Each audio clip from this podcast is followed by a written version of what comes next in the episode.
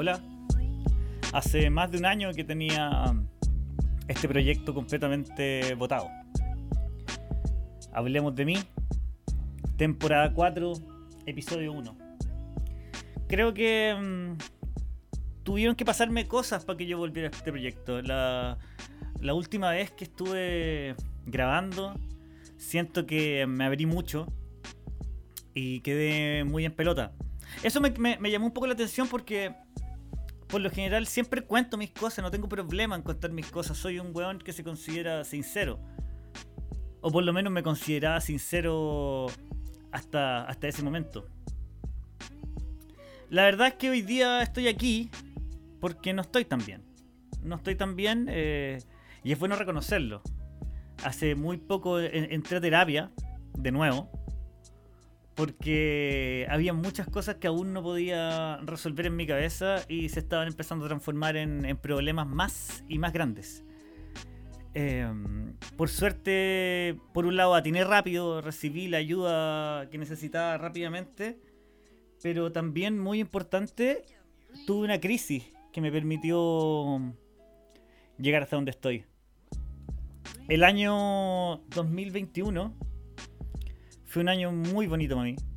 Un año muy bonito, un año de mucho crecimiento, pero también un año de, muchos errores. Fue un año donde me tocó conocerme de nuevo en muchos aspectos que yo pensaba que tenía manejado o muchos aspectos que yo pensaba que tenía resuelto. Me di cuenta que tengo y tenía miedos nuevos, miedos antiguos también que no había podido nunca resolver. Porque uno piensa a veces que reconociendo los miedos eh, está todo listo. Lo reconocí, ya sé cuál es el miedo, ya sé lo que me pasa. Ya sé lo que me pasa. Esa frase es una frase que tiene mucho doble filo.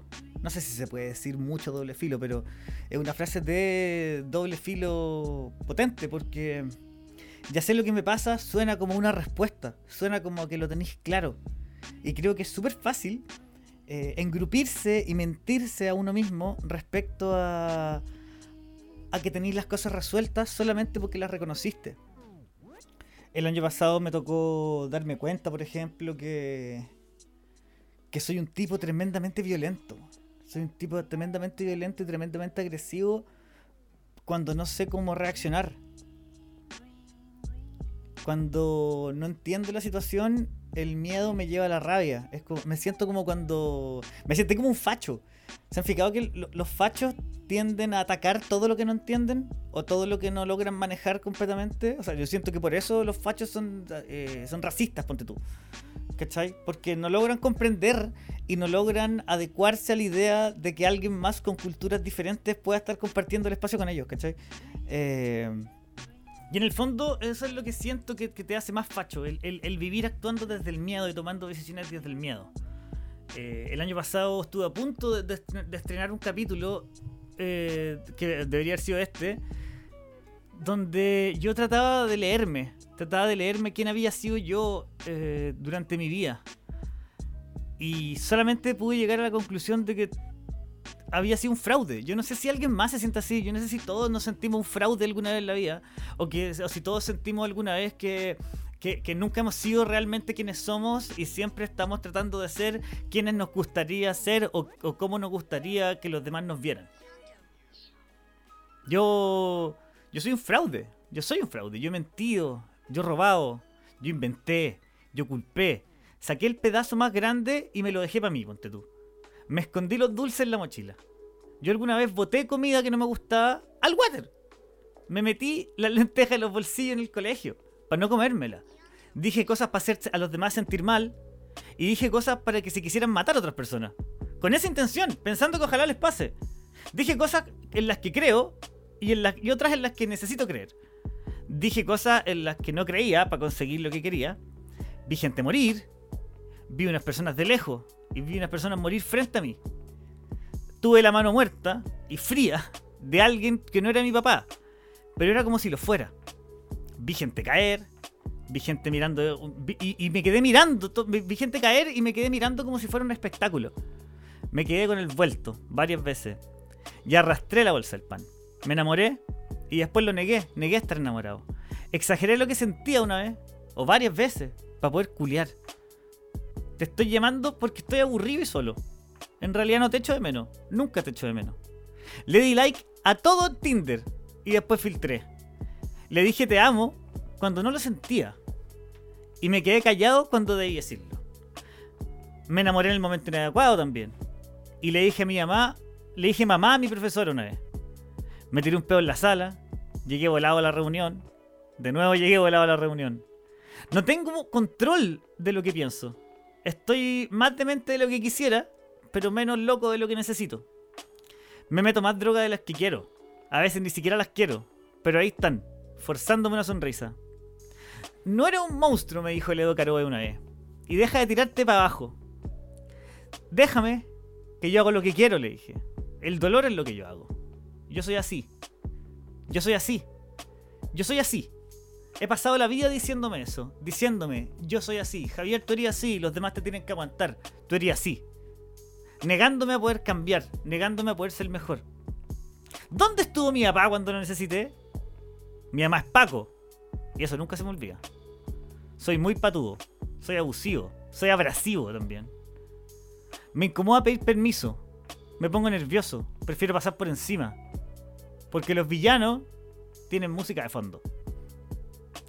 Pedir permiso, siento que deja el criterio en los otros. Y pedir perdón, pedir perdón no me sale. Porque nunca, nunca lo siento realmente. O sea, pido perdón, pero para que me dejen de huevear. Es mentira que uno se arrepiente. Porque nos arrepentimos cuando nos pillamos. Antes ni siquiera pensamos en la culpa que sentimos. Esa frase la he dicho varias veces en mi vida. Es mentira que uno se arrepiente porque solo nos arrepentimos cuando ya nos pillaron. Antes no. Esa frase la he dicho mucho en mi vida. Es mentira que uno se arrepiente. Porque solo nos arrepentimos cuando nos pillaron. Antes no. Hoy la dije tres veces. Y te puedo asegurar que es mentira. Te puedo asegurar que es mentira. Que simplemente te estáis mintiendo. Y cuando te pillan, empezáis a cargar con la culpa. Pero cuando hay hecho algo malo, cuando hay hecho algo de lo que estáis arrepentido realmente, algo de lo que te avergonzáis, te estáis mintiendo todo el rato. Te estáis diciendo yo no siento nada. Yo no siento nada, yo no siento nada. Porque ser un villano es súper fácil, weón. Ser, el típico weón sincero que va y dice cosas y destruye a los demás es súper fácil. Pero eso no es sinceridad. No estáis siendo sincero. Estáis siendo un weón de mierda nomás. Estáis agarrando tu inseguridad y tirándosela al otro. Hazte cargo tú. Yo soy sincero. Yo digo lo que quiero. Así anduve. Así anduve pensando. Así ando pensando ese. Yo tomo poco. O sea, trato de no tomar, en verdad. Pero me sale. Me, sale. Me sale mal.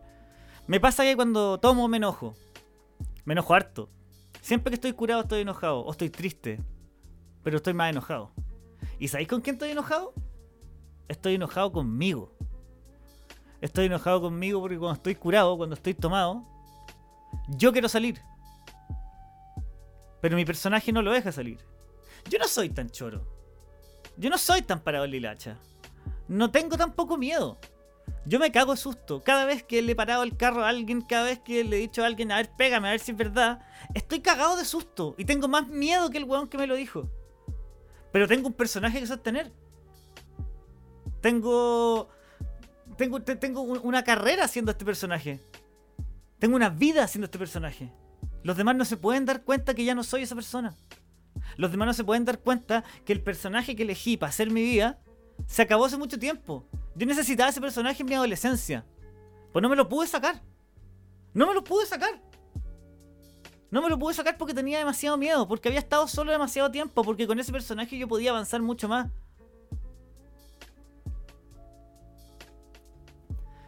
Es ahí donde yo me imagino que tal vez hay un monstruo, weón. Que hay un monstruo dentro mío que no tiene que salir más. Por eso tomo poco. O no tomo mejor. Todos los días me levanto y lloro. Esta es verdad. Todos los días yo en algún momento del día aún me levanto y lloro. Tengo, tengo 39 años, voy a cumplir 40 este año y todos los días me levanto y lloro. Y es muy terrible porque no entiendo muy bien por qué lloro. No entiendo muy bien de dónde viene esta angustia. A veces siento que lloro porque el tiempo pasa y yo sigo atrapado acá en intentarlo. Y no lo quiero intentar más. Estoy cansado de intentarlo. Lo quiero lograr. Es cansadora esta parte. Es súper cansadora. Creo que intentarlo es la weá que más duele. Charles Bukowski decía, no lo intentes. Sé tú nomás. Y si te tiene que llegar, te tiene que llegar. O sea, yo estoy explicando la frase, la frase solamente no lo intentes. Pero lo que yo pude elucidar de eso es eso. Solamente va a llegar lo que te corresponde siendo tú mismo. Y ser tú mismo creo que es la tarea más, más difícil que hay. Yo no tengo idea todavía quién soy, estoy tratando de descubrirlo. Estoy tratando de descubrir cuáles son las cosas que me gustan y cuáles son las, las que no. Estoy dándome cuenta que hay cosas que de mí que no me gustan que también las puedo cambiar. Tengo casi 40. Y la mayoría del tiempo las lágrimas me dicen que es como hora de parar nomás, hora de rendirse. Pero sigo a cabo. Estoy empezando a creer que me van a tener que sacar en, el cajón. Me van a tener que sacar en el cajón de acá. Yo lo voy a seguir intentando. Esas son las obsesiones y contradicciones con las que me encuentro. Traigan el cajón urgente y sáquenme en un cajón. A veces me quiero morir. A veces me quiero morir, me quiero morir y me quiero morir al tiro. Porque siento que si me muero hoy día voy a hacer una leyenda. ¿Una leyenda de qué? Tengo tanto miedo que la gente me olvide. Y ni siquiera sé quién es. Tengo tanto miedo que me dejen de querer. No sé tener relaciones, parece. No sé qué se hace después de llegar a la meta. O, o por qué siento que hay una meta. Porque para mí una relación, un vínculo es llegar del punto A al punto B y una vez que llegué al punto B estoy listo? Es como, oh, nos conocimos, hice de todo para conquistarte o hice de todo para gustarte y ahora que te gusto lo logré y suelto. El amor no es como comprar un terreno. El amor no es como comprarte una Coca-Cola y que te la compraste y listo, lo, lo, lograste, ya no hay que seguir intentando más, no. El amor es una weá que es una decisión súper grande el amor es algo que suena muy cliché, pero es algo que tenéis que cuidar. Es algo que tenéis que hacer a diario. Dicen que el amor, esta weá, a mí me carga esta frase porque dicen que el amor es como una planta, que hay que regar todos los días. Y claro, la mayoría de las plantas que yo conozco las podéis dejar de regar caleta tiempo y no y no se mueren instantáneamente, las podéis revivir. Pero el amor es mucho más traicionero, porque el, amor está dentro de una persona que piensa, por ejemplo. Estoy hablando del amor de pareja, eso sí. No, de hecho no del amor de pareja. Del amor de pareja, del amor familiar, del amor de amistad, el amor que tú queráis. El amor piensa. El amor cuando está relacionado a otra persona piensa. No, no es solamente emoción, no es solamente agua. Porque cada vez que tú no regáis, la otra persona se pregunta por qué. ¿Por qué no estáis regando si se supone que me amáis? Y cada vez que se pregunta por qué, se está muriendo un poquito más. El amor no vuelve, ¿ah? El amor no vuelve. Y las cosas nunca vuelven a ser igual. Creo que lo máximo que podí apostar es a, a tener un amor nuevo. No, una nueva, no necesariamente una nueva persona, pero tener una weá de nuevo. Y no sé si eso funciona. Tengo mucho susto en este momento. Tengo mucho, mucho, mucho, mucho susto. No sé qué hacer cuando me quieren. No lo sé administrar muy bien. Te juro, te juro que no sé. Te juro que no sé qué se hace. Según yo era ser bueno. Según yo era hacer desayuno en la mañana. Según yo era hacer almuerzo. Según yo era estar preocupado que estuviera limpio. Según yo era tirar rico. Según yo eran los besos. Según yo era abrazar en la noche antes de quedarnos dormidos. Pero es mucho más, weón. Es mucho más, es mucho más difícil. Es mucha pega, weón. Y no es una pega mala, más encima. Tengo tanta rabia. Tengo tanta rabia, weón, porque siento que reuní una de las relaciones más bonitas que he tenido en mi vida por no saber lidiar con mis problemas, weón. Que ahí es la weá más charcha que es la infidelidad. Que esa es otra forma de no regar el amor, pues, weón. Estoy hablando como un coach, te juro que no, es mi intención, pero... Sí, a ti te estoy hablando. Te juro que no es mi intención hablar como un coach ni dar cátedra. Estoy solamente vomitando todo lo que me estaba pasando y todo lo que estaba sintiendo desde más de un año de no hacer este programa todo lo que estaba sintiendo y entendiendo que me gusta caleta sentir cosas. Pero me da terror sentir cosas. Me da terror, me da mucho miedo sentir cosas. Porque no sé qué hacer con esas weas. No quiero seguir echando de la culpa a mis papás, weón. Tengo 40 años. Voy a cumplir 40 años en un año. En menos de un año, en 9 meses, en 10 meses, no sé. Y voy a seguir echando de la culpa a mis papás. ¿Por qué no puedo amar? ¿Por qué no puedo tener una relación? Ya es hora que te hagáis cargo, weón. Y tú que me estás escuchando, no sé qué edad tenés. Pero ya es momento de que te hagáis cargo si estás escuchando esto, weón. Hazlo tú, no, llegué, no, no seas yo. No sé qué hacer cuando me quieren. No sé qué hacer. Me la paso pensando en la opinión de los demás. Miro para el lado. Compito, yo compito con las otras relaciones. Nuestra relación no es tan feliz como la de ellos. Soy un tóxico.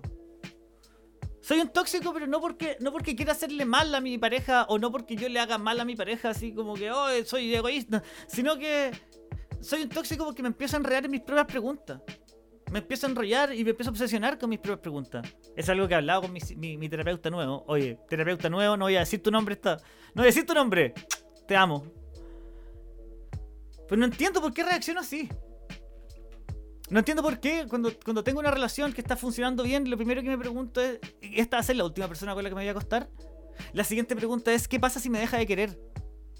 ¿Qué pasa si yo la dejo de querer? ¿Cuánto tiempo dura esta relación? No hay nada para mí, en, un vínculo amoroso no hay nada más terrible para mí que ponerme a pelear. Porque la primera pelea me hace sentir al tiro como que esta weá no funcionó.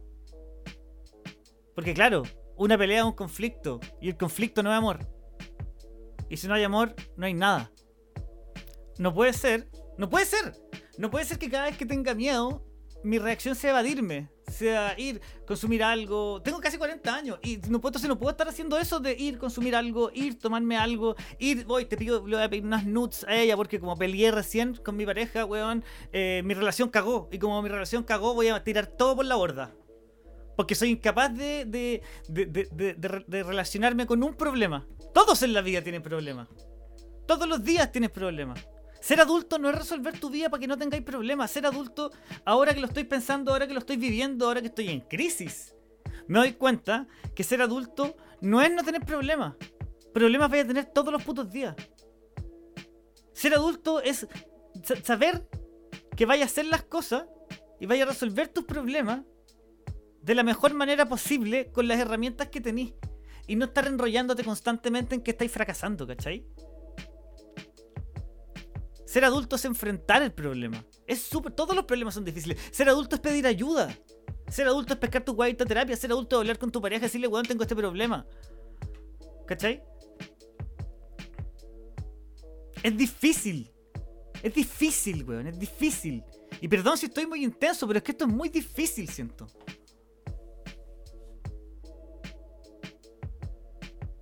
Me gusta culiar en la calle.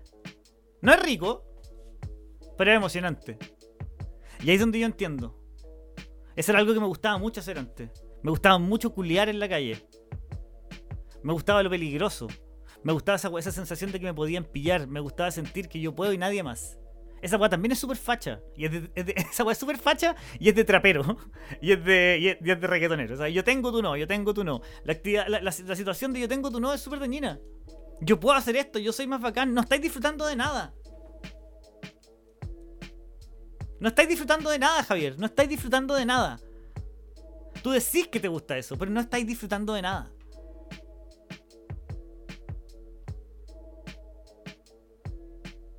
Todos los días quiero renunciar a todo, weón. Todos los días quiero que todo se acabe. Todos los días es más difícil levantarse en la mañana. Pero aquí estamos. Me pasa que siento que a veces no creo tanto en la responsabilidad efectiva. Tu verdad es tuya y no la verdad. Me pasa que a veces eh, eh, pareciera que, fuera como evitar ser adultos, weón. Cuando se sobre cuando sobre, se abusa del concepto de responsabilidad efectiva. Yo entiendo que ser responsable efectivamente es no ser un weón de mierda, ¿cachai? Pero es súper fácil equivocarse ahí. Porque todos pensamos por los demás.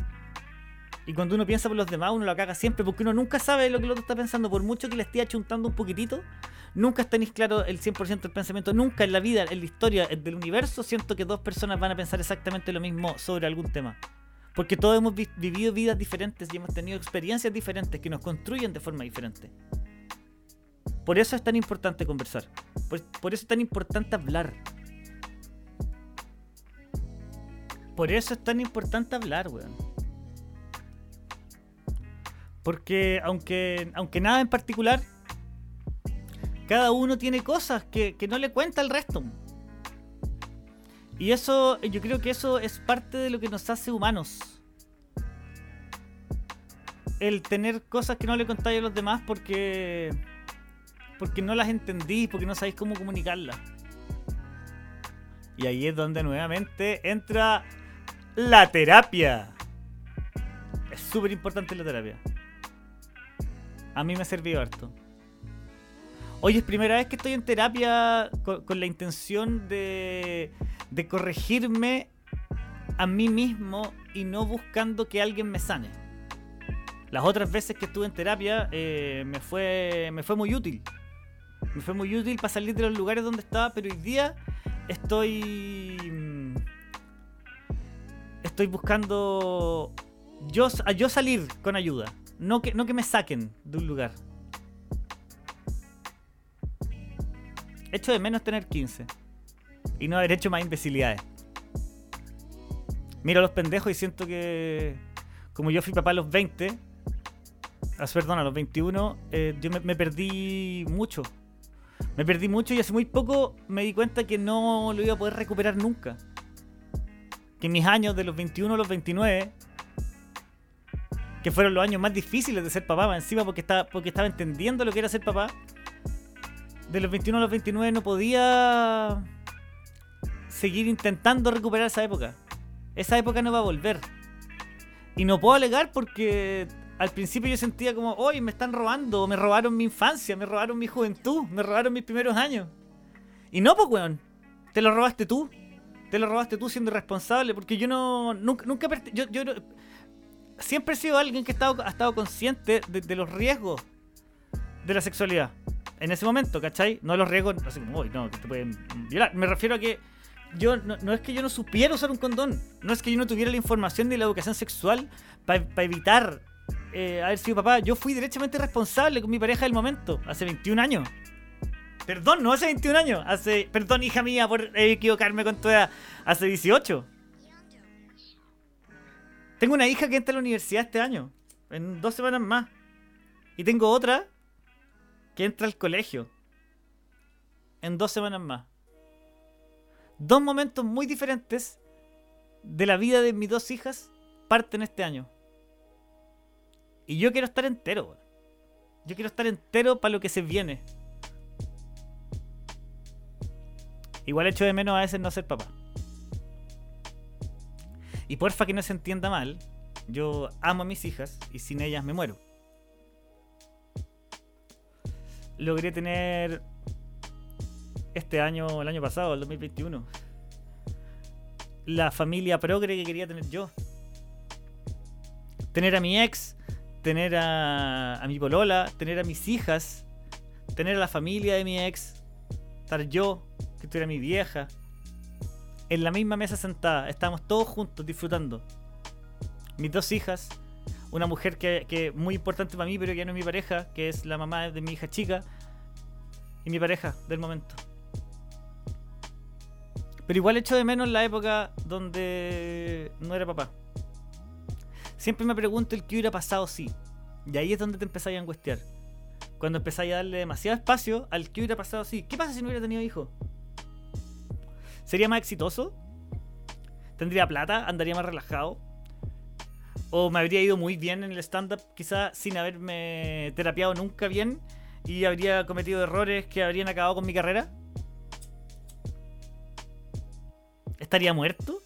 me habría muerto jalado, como yo decía cuando tenía 24 años, que quería morirme duro, quería morirme así, pegarme una raya y, desplomarme. Y todo el mundo se iba a dar cuenta que me habían desperdiciado. Esa era mi visión. Todos ustedes se van a dar cuenta que no supieron aprovecharme. Así pensaba.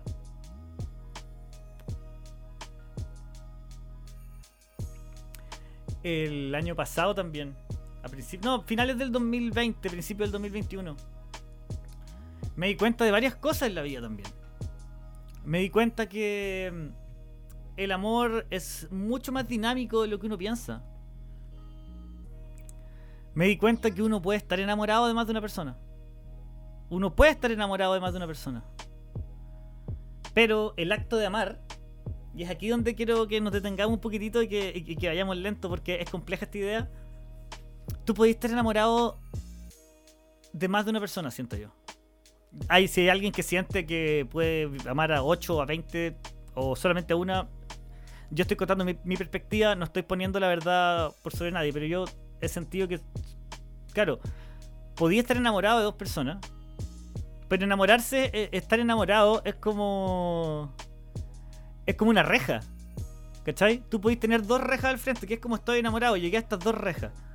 Pero el acto de amar requiere tanto tiempo y tanta energía que entendí que aunque podáis estar enamorado de más de una persona, tú amar se trata un poco de tomar decisiones. Yo lo estoy hablando desde mi heterosexualidad cis eh, y, con mi, y con mi paradigma de que eventualmente podría ser la monogamia eh, mi weá.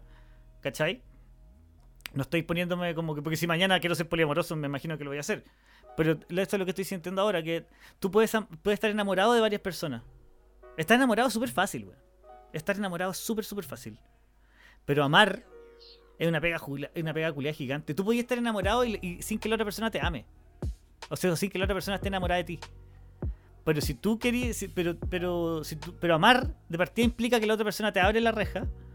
Y la raja. No. Te abre la reja y. Mm, tú entras, po. Y no podía entrar a dos rejas al mismo tiempo. No podía entrar caminando a dos por dos puertas. O entrar por una o entrar por otra. No podía amar a dos personas al mismo tiempo. Al menos yo no puedo y tomé una decisión en ese momento.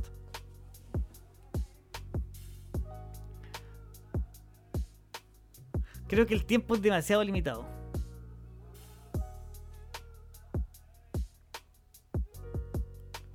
El tiempo es. Es demasiado limitado porque tenéis 24 horas al día nomás. Tenéis 24 horas al día y no, no podía estar para dos personas.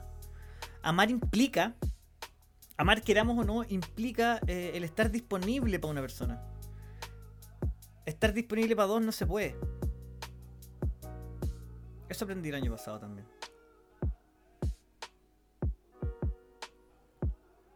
Pero me aqueja más que nada el haberme dado cuenta que no puedo resolver mis problemas sin evadirme. Y que eso tengo que trabajar darme cuenta que. Mm, que tengo una. ¿Cómo se llama? Darme cuenta que, tengo una, compulsión. Una, una, compulsión y, y, que tengo obsesiones. Darme cuenta que soy un buen obsesivo, un buen que, está, que, que no puede controlar ciertas cosas que hace. O que no puede dejar de pensarlas que tengo obsesiones mentales. En algún momento el año pasado me vi despertándome a las 7 de la mañana a pelear. A pelear con, mi pareja. Porque me caía mal uno de sus amigos. Pues no podía sacarme la obsesión. No podía sacarme la obsesión de que una persona que, que, se me atravesaba. Y no, ojo que no, no, no, no me sentía celoso, pero que una persona que se me atravesaba cómo afectaba mi psique. Cómo yo dejaba entrar una tercera persona a una relación. Y más encima lo dejaba entrar a puro minar la relación. Y, no digo que la, intención de esa persona haya sido minar mi relación. Sino que yo con mi actuar respecto a cómo me sentía con él, empecé a, a minar yo la relación utilizándolo como excusa. Es súper difícil darte cuenta que te acostáis de repente pensando en weá y después te despertáis y estáis pensando exactamente la misma weá. Y te despertáis en la noche pensando en la misma weá. Y te vaya a cagar y estáis pensando en la misma weá. Y te ducháis y ponéis canciones que te ayudan a pensar más en esa weá. Entonces tú también alimentáis tu obsesión. No sé si tú, yo, estoy hablando de mí. Hablemos de mí. Alimentando mi propia obsesión. Y eso es súper dañino. Para cualquier relación, para cualquier vínculo. Una persona que se obsesiona con cualquier cosa.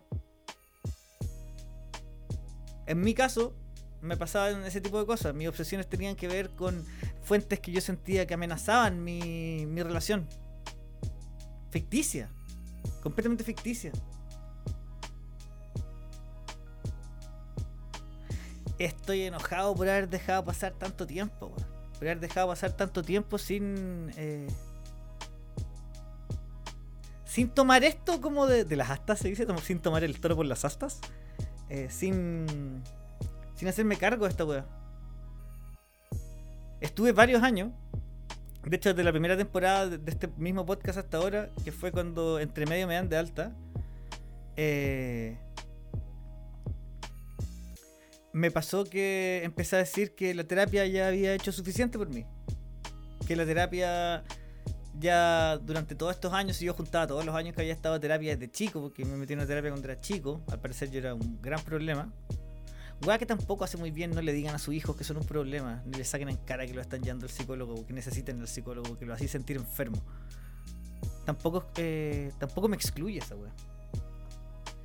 Y cuando digo que tampoco me excluye, tiene que ver con que el que a mí me haya pasado eso, el, que a mí me hayan tratado desde chico como que yo soy enfermo, o como que yo tengo un problema, o como que yo la estoy cagando, no me exculpa ni me quita la responsabilidad, ¿cachai?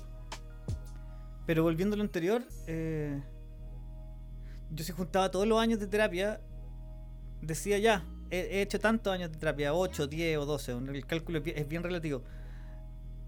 Pero ya creo que la terapia no puede hacer nada más por mí. Esa fue mi postura. Durante un tiempo no menor de estos últimos dos o tres años. Siempre también cagado de miedo de que la terapia va a hacer que me ponga menos creativo, ¿cachai? Porque es una amenaza que me habían hecho. eh, no sé si es una amenaza, yo me lo tomé como amenaza. Debo ser honesto, yo me lo tomé como amenaza. Nunca fue una amenaza. Varios psicólogos de los que tuve me dijeron eso, pero no, no fue una amenaza. No, no- no creo que haya sido una amenaza. Y también ahora si lo pienso bien, tampoco me lo dijeron. Yo les pregunté derechamente cómo afectaba mi creatividad el, el hacer terapia. Y me dijeron que claro que afectaba mi, mi creatividad, que mi creatividad iba a cambiar. Y yo tomé el que y mi creatividad a cambiar como que se iba a acabar, como que iba a disminuir. Porque me gustaba mi creatividad, me gusta mi creatividad, me gusta la forma en la que pienso. Me da risa las cosas que se me ocurren, ¿cachai? Y a la gente también le dan risa. Es rico tener este espacio para no tener que hacer reír todo el rato. Y así como me gustan las cosas que se me ocurren y me dan risa, me pasa que también soy preso de eso. po. Soy poco preso de las weas que se me ocurren. Y, entro en este círculo, en este círculo de las obsesiones. Estoy triste, po. estoy triste, estoy triste como no estaba triste hace rato. Y no es que esté triste, más triste. No estoy, oh, nunca había estado tan triste, no puedo parar de llorar. No me está pasando eso. Siento que me rompí un poquitito por dentro. Siento que me rompí un poquitito por dentro porque me siento, me siento, como decía antes, me siento también muy avergonzado de estar tan viejo y, haber resuelto o intentado resolver mis problemas evadiéndome como un cabro chico, ¿cachai? ¿Qué tan estresado estoy que hice eso? ¿Cuánto de esto es... yo siento que todo es responsabilidad mía. Todas mis decisiones. Pero ¿cuántas decisiones tomo yo respecto a otras cosas que me están pasando respecto a, a, mi realidad? No sé. No sé, está difícil. Está difícil. Porque no es una... No siento que sea una situación y no siento que sea un momento ni en mi vida, ni en, ni en, ni, ni en un, ni, que estamos en un momento histórico para que se resuelvan las cosas como en las películas. Con estos, estos grandes actos de amor, yo no sé si alguna vez eso ha resultado, pero siempre en, en estas condiciones uno, a uno le vienen esta- estas ideas como de no, voy a hacer un gran acto de amor que va a cambiarlo todo para siempre y va a decir que yo voy a cambiar a futuro. Y eso es lo que es súper raro. Y eso es algo en lo que yo no quiero entrar, ponte tú. Y eso ahí yo quiero... De nuevo, gracias a mi terapeuta. Porque no quiero entrar en, en- la dinámica de no, si yo voy a cambiar para adelante. ¿Cachai? Eh, porque esa weá es una apuesta demasiado ciega, po, weón. O sea, hoy, hoy por hoy estoy sintiendo que lo correcto que tengo que hacer es yo sanar un montón de cosas de mi existencia para poder relacionarme con, con- con- con gente. O ya cuando se empieza a sentir un cambio más claro en mí, ver qué decisiones puedo tomar al respecto de mi vida vinculada a otras personas. Y no lo digo tanto como pareja, lo digo también con respecto a mis amigos, con respecto a mi familia, ¿cachai? Con respecto a mis hijas.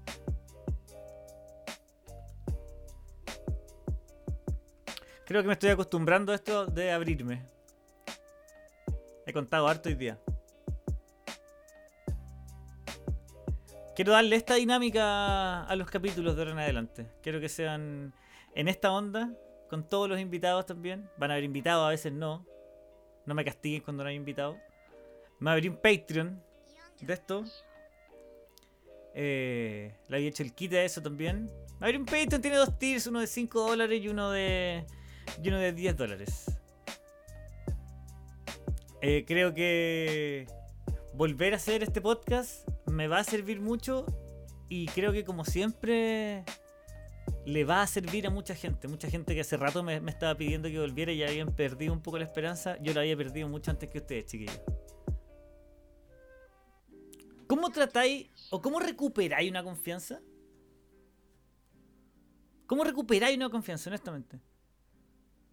Porque las confianzas no son como, como esas vasijas japonesas que dicen que cuando se rompe una vasija, eh, no, sé cómo es la, cómo se llama, pero esas vasijas que están como que están rotas, están unidas como con, un poquito de oro, como con oro derretido, que las arreglan, las, vuelven a unir las vasijas con oro, se habla que tienen más valor, un valor nuevo. ¿Será así con las confianzas? ¿Será así? ¿Se puede reparar una confianza? de nuevo, no, lo centremos tanto en la pareja, centrémoslo en, los amigos, centrémoslo en, ser honesto contigo mismo y no mentirte.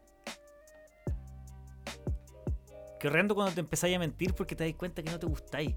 O te das cuenta que si eres honesto contigo mismo no te va a gustar quién eres realmente. Dije lo mismo dos veces ahí, pero filo. Se entendió. Tan susto esa weá. Dan susto esas weas, pero ¿qué tan terribles tienen que ser? Me pregunto yo. Si es que toda la gente que se ha hecho terapia y ha hecho ese ejercicio dice que está mejor ahora. ¿Será que la honestidad, realmente la honestidad con uno mismo es la wea que más sana? ¿Cómo no obsesionarse, weón? O por lo menos a mí, eso es lo que me pasa a mí. Que, al parecer tengo un carácter mucho más obsesivo del que del que pensaba yo, porque el hacerme todas estas preguntas y sobrepensarlo, creo que la gente le dice sobrepensar a esto. Te, te llena de ansiedad y angustia, weón. ¿Cómo? Onda, weón, John. Esa sensación de que no cagáis sólido en años, ¿cachai? Y que siempre tenéis la guata revuelta, apretada. Siempre estáis preocupados, siempre sentís que la estáis cagando en algo, weón. Es súper angustioso ser así. Pero aún así, cuando yo me lo voy preguntando y me voy dando cuenta de cómo estoy siendo, cómo he sido, cómo me he estado comportando, eh, no me quito la responsabilidad. No me puedo quitar la responsabilidad. Yo hoy me siento horrible, horrible, horrible, muy... Es que soy, no, puedo sentirme muy responsable porque soy el responsable. ¿Cachai? Y, y me siento como súper cobarde Siento que este tipo de weá, la infidelidad estoy hablando ahora, eh, hacen daño en tantos putos niveles, weón. Y soy responsable. Hablemos de mí. Temporada 4. Episodio 1. Chao.